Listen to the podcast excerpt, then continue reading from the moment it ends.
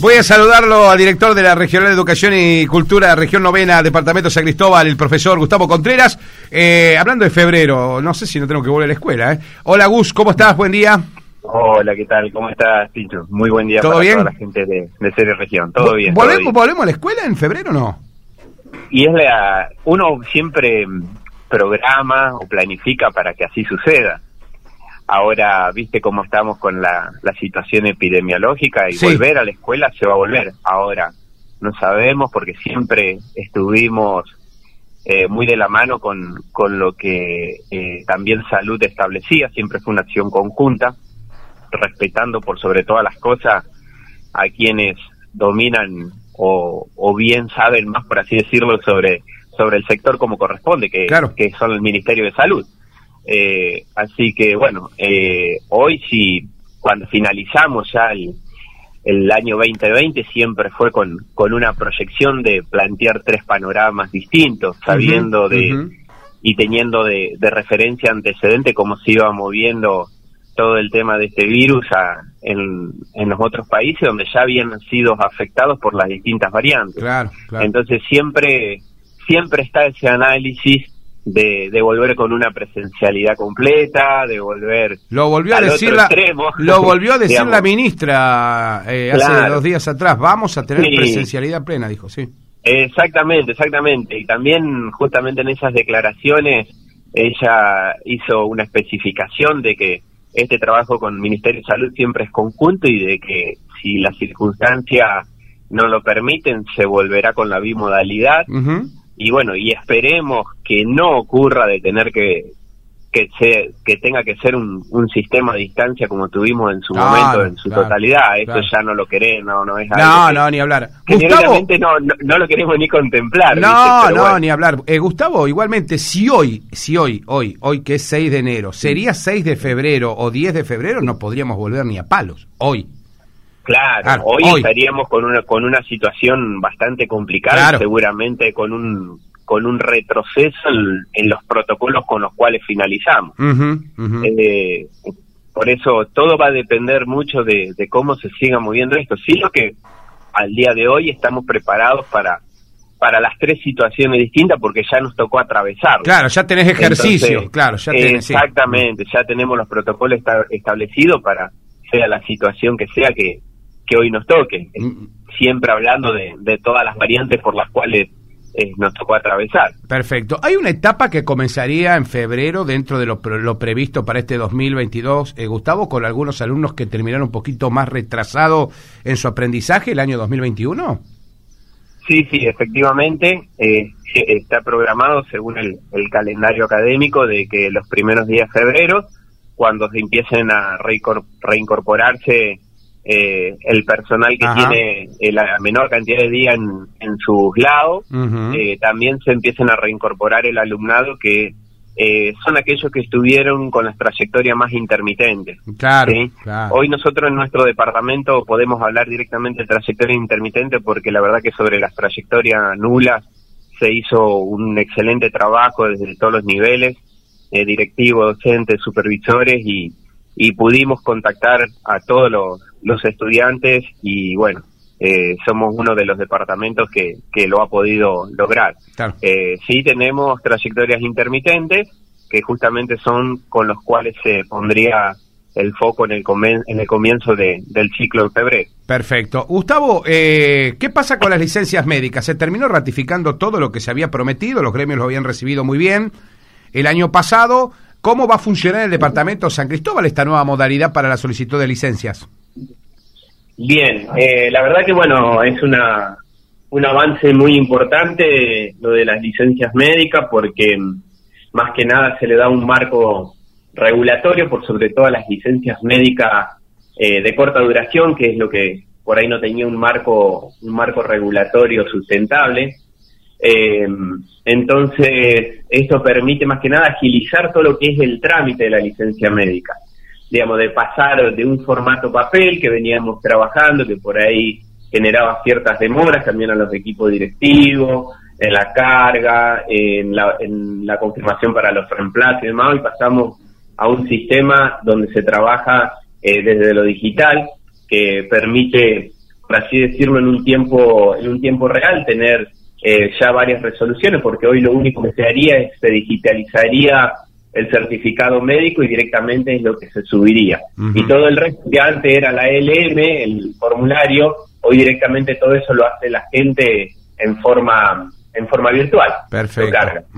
Así que bueno, esto permite una agilidad, la verdad que, que eso es algo, un logro muy importante, un gran trabajo, aparte vuelve a pasar todo este sistema a la provincia, porque eh, más que nada, ya te estoy hablando de las juntas médicas, era algo que estaba tercerizado, así que esto también permite y la, agilidad en, establecer las juntas médicas y en pedir. Y otro, otro logro ha sido que las juntas médicas también van a ser territoriales, van a ser en, en, cada una de las regionales. O sea que la nuestra estaría en Rafaela, Gustavo. No, no, no, ah, no. estaría En, San Cristóbal. Ah, mira, entonces departamental. ah, claro, claro. Ah, eh, sí, sí, por ejemplo, el, eh, antes con el sistema tercerizado, eh, los cupos, los turnos, perdón, eran muy acotados, eh, los agentes tenían que esperar mucho tiempo que sea asignado un turno para establecer una junta médica y se centralizaba todo en lo que era Santa Fe y Rosario. Claro. Entonces por ahí había gente que realmente tenían una afección que le impedía viajar largas distancias o por ahí podían viajar pero llegaban tarde y si llegaban tarde por una cuestión de transporte eh, se les caía el turno eh, y generaba muchos trastornos.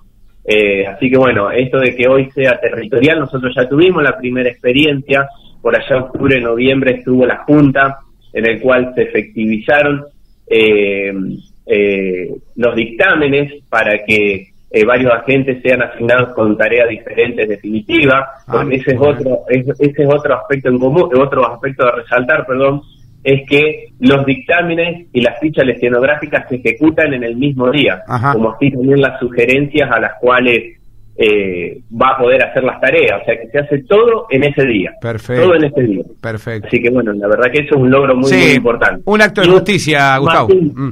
Martín, ¿cómo te va? Buen día. No sé si lo conocés. ¿Qué hace Guillermo? otra vez, Guille, ¿cómo anda? Ah, no, antes, antes, antes de que lo salude, profesor. Eh, Gustavo, eh, ¿quién lo va a reemplazar a, a Morbidoni en la coordinación pedagógica?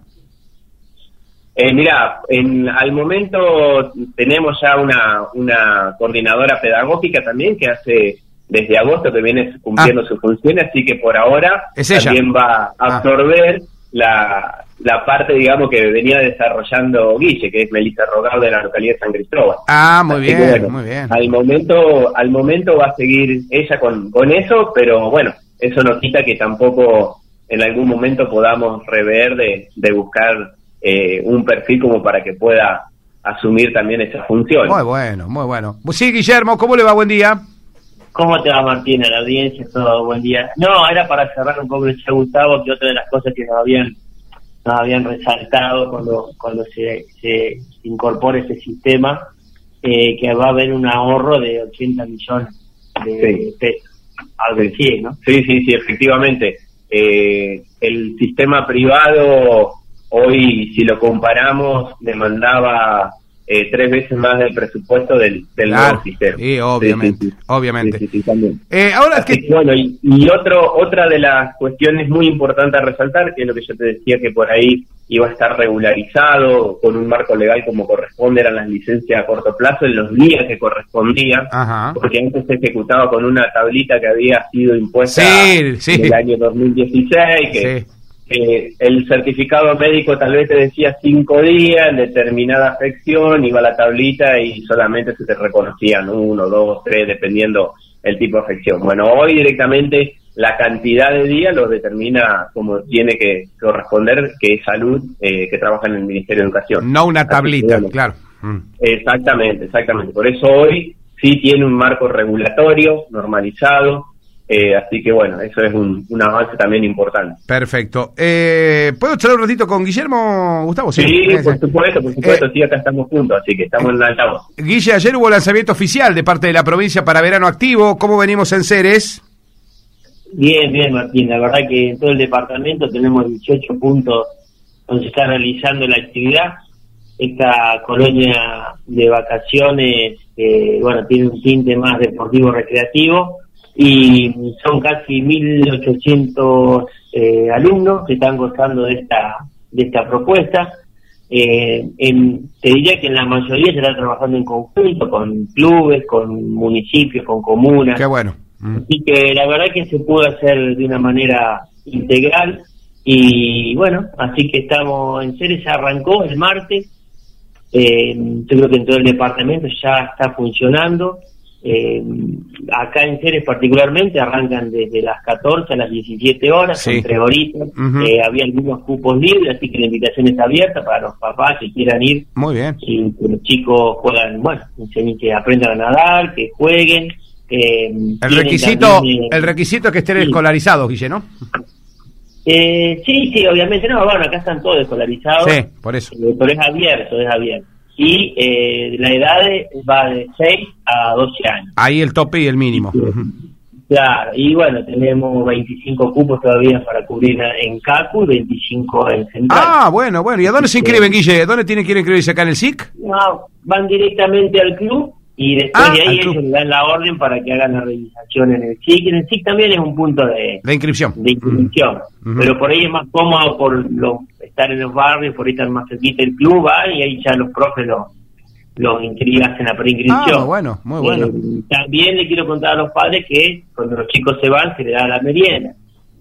Así que, bueno, es completo. La verdad que es un buen es un buen, una buena propuesta. Ni hablar. Eh, Guillermo, ¿cuántos profes hay afectados para controlar las, las dos colonias? Mira, nosotros tenemos de la provincia, tenemos seis profesores eh, que se cubre con el sueldo de, la provincia, más los que eh, también colabora la, la municipalidad. La municipalidad de Ceres, claro. Estamos trabajando ahí, bueno, en conjunto. Y bueno, son casi 200 alumnos. Así que estamos más o menos en los parámetros de entre 20 y 25 alumnos por, por profesor. Qué lindo, Guille. Está bueno, está bueno porque le aseguran una posibilidad de diversión eh, a los chicos también, que es y aparte el aprendizaje de la natación que, está muy bueno. Guille, ¿cómo están con el tema protocolo para los chicos de las de las colonias? mira, los protocolos eh, están vigentes. Eh, vos sabés que pasás a un ámbito prácticamente recreativo, deportivo. Sí entonces, eh, ya los profes lo tienen aceitado esto porque ya vienen trabajando en los clubes, eh, esto ya se viene, se viene haciendo, los chicos también. Así que se sigue con la misma línea. Eh, lamentablemente ahora hay, hay todos estamos en serio y sabemos que hay un, pequeño brote, bueno, hay que tomar un poco más los cuidados, cada uno se lleva su, su vaso o su jarrito, o sea, eh, esto se sigue con una línea de trabajo, no es que se dejó todo eh, a la buena de Dios, ¿no? Claro, Los claro. son personas que también tienen, muchos tienen hijos, o sea, hay una, una, una responsabilidad compartida que, creo que estamos todos en la misma, así que, bueno, eh, ojalá que Dios quiera se pueda seguir, seguir haciendo, que no, obviamente cuando hay o un profe o, alumnos eh, que tengan que estar aislados, se hace, eh, bueno, se hace todo lo, lo que se, lo, que se venía haciendo durante el año se, sigue en el verano. Perfecto. Guille, gracias por contarnos todo esto. Saludos a Gustavo ahí también. ¿eh? Muchas gracias por atendernos. Dale, no, por favor, muchísimas gracias, Tincho. Y bueno, que tengan muy buena mañana toda la gente de Serie y Región. Gracias, eh, ahí está. Gracias, Guille. Gracias, gracias. Ahí estaban los profesores Gustavo Contreras, el director de la Regional de Educación y Cultura, Región Novena.